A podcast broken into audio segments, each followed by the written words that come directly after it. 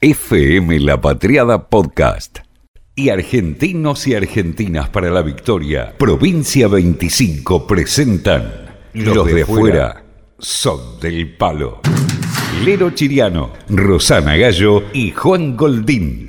Y por aquí, Guadalupe Roverano. Los de afuera son del palo. Estamos en la Confederación Suiza, el cuarto país más rico del mundo, famoso por su secreto bancario, por los relojes, los ferrocarriles, los quesos y los chocolates. Cerquita de la frontera con Francia está la comuna de Ginebra, la ciudad que alberga el mayor número de organizaciones internacionales del mundo, además de formar parte de nuestra provincia 25, donde residen argentinas y argentinos para la victoria. Soy Miriam Camerano Trifolio, yo soy rosarina, llegué a Suiza en 1989 y vine a estudiar francés a la Universidad de Neuchâtel. Y bueno, no vine a quedarme, pero me enamoré del que fue el papá de mis hijas. Tuve que cambiar completamente de orientación profesional. Encontré el ferrocarril y descubrí un mundo nuevo. Entre la militancia y las escuelas argentinas me han dado la capacidad de aprender realmente, ¿no? Eh, con, con el lache grandota de, de tomar los nuevos conocimientos y poder seguir adelante de otra forma. Bueno, Miriam ya se presentó y estamos también, como siempre, con Rosana Gallo, que está en Le Mans, Francia, y con Juan Goldín, que está en Lisboa, Portugal, con una adquisición que acaba de hacer en un chino de Lisboa. Mira, entré y de golpe vi unas manitos en bed, en esponja, pero enormes, tres veces mi cabeza. Y entonces vamos a ver si los, los, los portamos. Y los de afuera son del palo. Decimos siempre, es la conclusión a la que llegamos, Miriam, es que peronismo hay en todo el mundo. ¿Y en Ginebra hay peronismo? Sí, en Suiza en general sí. Una de las contradicciones de este sistema es que la vida de base es cara, comer es caro, pagar un alquiler es caro, un seguro médico que es obligatorio privado es caro, pero por otro lado hay una red social con un seguro de desempleo, con una ayuda cuando se termina ese desempleo, con el seguro de invalidez para las personas que no pueden trabajar, muy amplio, con becas para los estudiantes. Gran contradicción del sistema. Y es peronismo. Para mí todo lo que sea social es peronismo. En Suiza hay este, eslóganes muy inculcados en la mentalidad de la gente. Por ejemplo, a nosotros no nos gusta el disturbio, no nos gusta la contradicción y Suiza tiene que estar siempre limpia y en orden. Pero por suerte las cosas evolucionan, Suiza es un país que ha recibido migraciones desde siempre y yo vi una evolución en la sociedad suiza. Hoy en día, si bien se sigue siendo muy ordenado, muy estricto en muchas cosas, hay una cierta libertad una cierta alegría de vivir, las reglas se han vuelto un poquito más... Con más sentido común, ¿no? También hay reglas antiguas que todavía existen, no se puede salir si no tenés cinco francos en el bolsillo, si no está considerado indigente. ¿Cuánto vale un franco suizo? No hay mucha diferencia entre un franco y un euro. El problema es cuánto sale un café en Suiza. Claro. El problema es que acá no tenés un café a menos de 3 franco 40. Abrieron Esculos, un lugar italiano, una cadena italiana, 6 franco 40, un capuchino, en pausa, en uniforme ferroviaria, en Lucerna. Y cuando le dije a la señora, pero qué caro, me dijo, le hice el descuento, un 10% por ferroviaria. ¿Y el sueldo promedio en cuánto está? 3.000, 3.500 francos suizos. ¿Y alcanza? ¿Alcanza mínimo, perdón, mínimo, sueldo mínimo 3.000. No, no, no, 3.500 no alcanza, claro que no.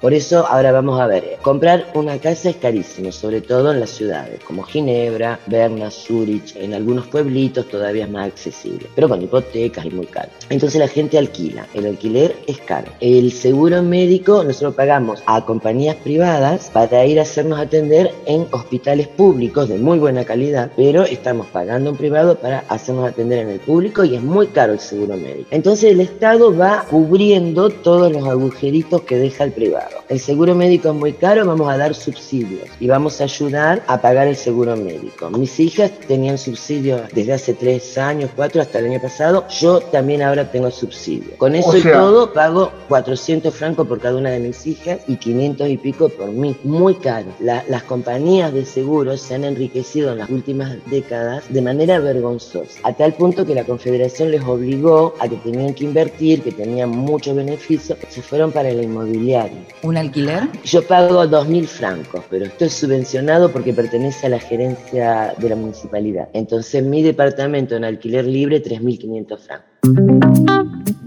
FM La Patriada Podcast.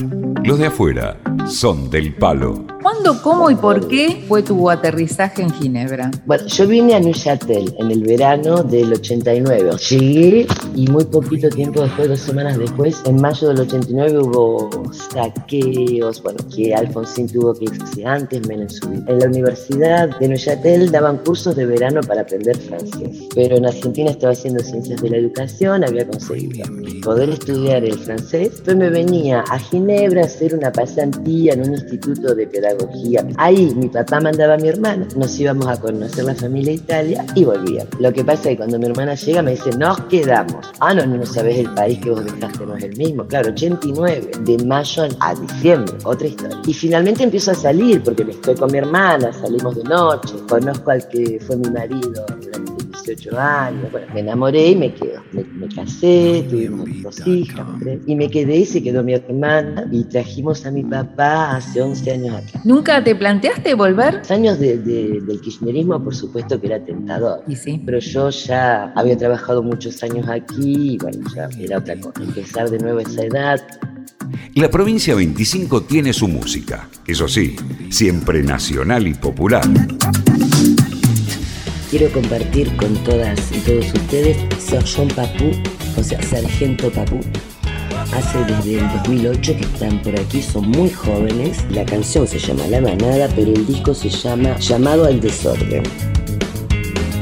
Lève la main si t'atteins, si t'as un peu de. S'engager fait toujours un peu peur, le futur marqué de trois petits points, une page blanche. Je ferai écorcher mes phalanges. Lève la main si t'atteins, si cœur. Fait toujours un peu peur, le futur marqué de trois petits points, une page blanche. Je ferai écorcher mes phalanges. FM La Patriada Podcast. Los de afuera son del palo. Una versión posta nacional y popular de los habitantes de la provincia 25 sobre lo que pasa más allá de nuestras fronteras. Recuerdo la historia del ferrocarril. Viaja por el mundo al encuentro de los argentinos y las argentinas para la victoria. Los de afuera son del palo.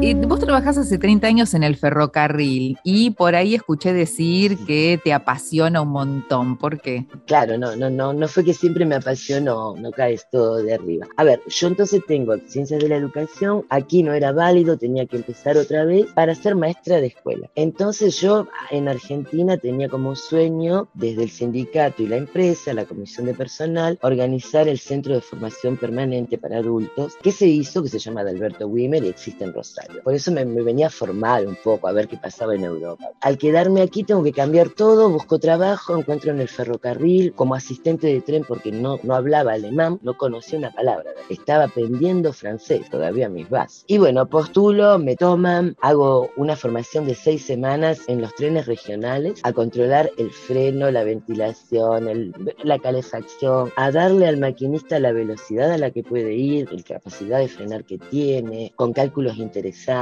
y trabajo un año así y ya me habían dicho, bueno, ese puesto no, no va a quedar para siempre, los trenes van a ser cada vez más performantes y van a, circular solos, hay que hacer la formación controladora, que es el guarda en el tren nuestro, sí. que controla los pasajes. Y que te, pero que te picaba el boleto. Te picaba el boleto, pero que tiene toda la otra parte que yo aprendí geografía ferroviaria suiza minuciosamente, ahora, ahora los aprendices es mucho menos, pero nosotros aprendimos todo, y geografía internacional y toda la parte técnica de los trenes. Eso es lo que a mí me apasiona. Y es lo que yo transmito como conocimiento en el ferrocarril. Tengo aprendices, doy cursos. ¿Por qué es tan famoso el ferrocarril en Suiza? Bueno, aquí las distancias son cortísimas. Ah. Eh, Suiza es un país muy chico y muy desarrollado los, las redes, sea ferroviarias, sea después con colectivos, con micros del correo. Fíjate, son micros postales que suben hasta lo más alto de la montañita. Pero realmente se puede llegar llegar hasta el último lugar habitado. Y hay mucha gente que vive en Ginebra y trabaja en Berna o Friburgo, Lozana, o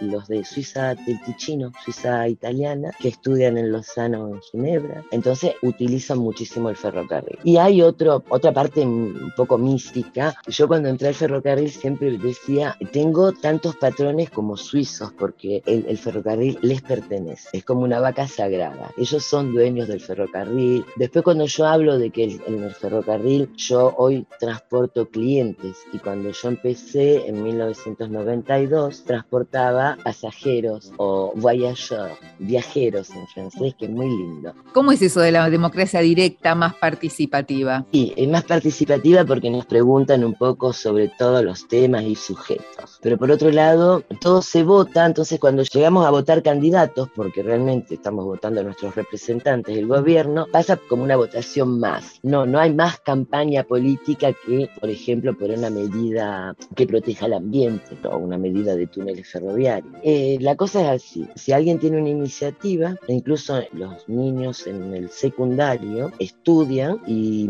tienen que crear una iniciativa. Alguien crea una iniciativa con un, tema interesante, la desarrolla y tiene que juntar 100.000 firmas. Somos 8 millones de habitantes, después, bueno, si es cantonal, la lleva a las autoridades y las autoridades organizan votación. Después, la respuesta de esas votaciones hay dos años para introducirla en la Constitución Federal, la Constitución Suiza. La zona suizo-francesa eh, toman cosas de acá de Francia, o sea, son los que tienen un discurso más combativo, hace avanzar más las cosas hacia lo social. Debe ser porque son los fronterizos que pasan del otro lado también este, todos los días a trabajar. Ahí está, la, mentalidad se abre, se enriquece, eso indudablemente. Además, estamos nosotros, hay, que decirlo, los, latinos, los migrantes de, todas partes. Entonces, todo enriquece. Mm. Nosotros ya nos hemos hecho suizo y votamos. Entonces, ahí está el cambio. Tenemos hijos e hijas que votan. Ahí está el cambio. FM La Patriada Podcast.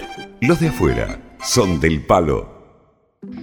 Miriam, eh, vos estás en los ferrocarriles. ¿Es verdad ese mito de la puntualidad suiza? Esa es una cuestión ferroviaria mundo entero la, hoja de ruta de un tren está como de un avión, está determinada con minutos precisos. Yo mañana empiezo a las 4 y 2 minutos y voy a terminar a las 13 y 37. Todo tiene una explicación. En el turno de trabajo está medido todo, desde que yo le entrego el tren a mi compañera y me voy a ir al, depósito a cambiarme, a vestirme para volver a mi casa, entonces cuántos minutos. Y en el tren también, si sale a las y 32 es porque entre ese tren y el que salió antes tiene que ver 7 o 10 minutos o 12 de distancia. Van cayendo. La puntualidad tratamos. ¿Es del Estado, es público o es privado? es... mixto. Cuando yo empecé era del Estado y ahora es mixto, pero con mayoría de capital del Estado. El que dirige en realidad la reglamentación es el Oficio Federal del Transporte. Pero bueno, lo han rentabilizado en el sentido que han tercerizado algunos servicios, como la limpieza de los locales nuestros, del personal. ¿Y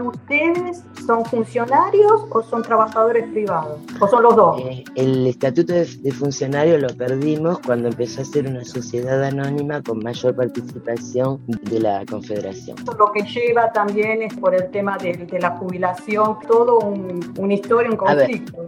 Nos obligaron a jugarla en acciones. Nosotros éramos una caja de jubilación muy sana. Ahí tenéis la diferencia. No pertenecemos al Estado, pero la Confederación obliga a la caja de pensiones a jugarla en acciones y en el 2008 perdimos muchísima plata, la caja de ser una caja sana fue una caja enferma y que tuvimos que sanear nosotros pagando. O sea, que cotizan en bolsa, ¿es eso que querés decir? Se metieron a cotizar en bolsa sin consultarnos y se rompieron las narices en 2008. ¿Qué tal? Con mis haberes de vieja.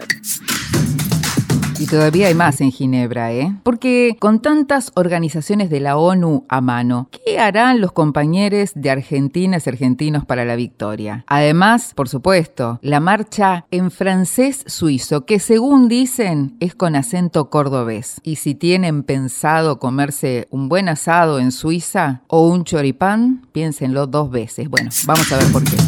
Los de afuera son del palo.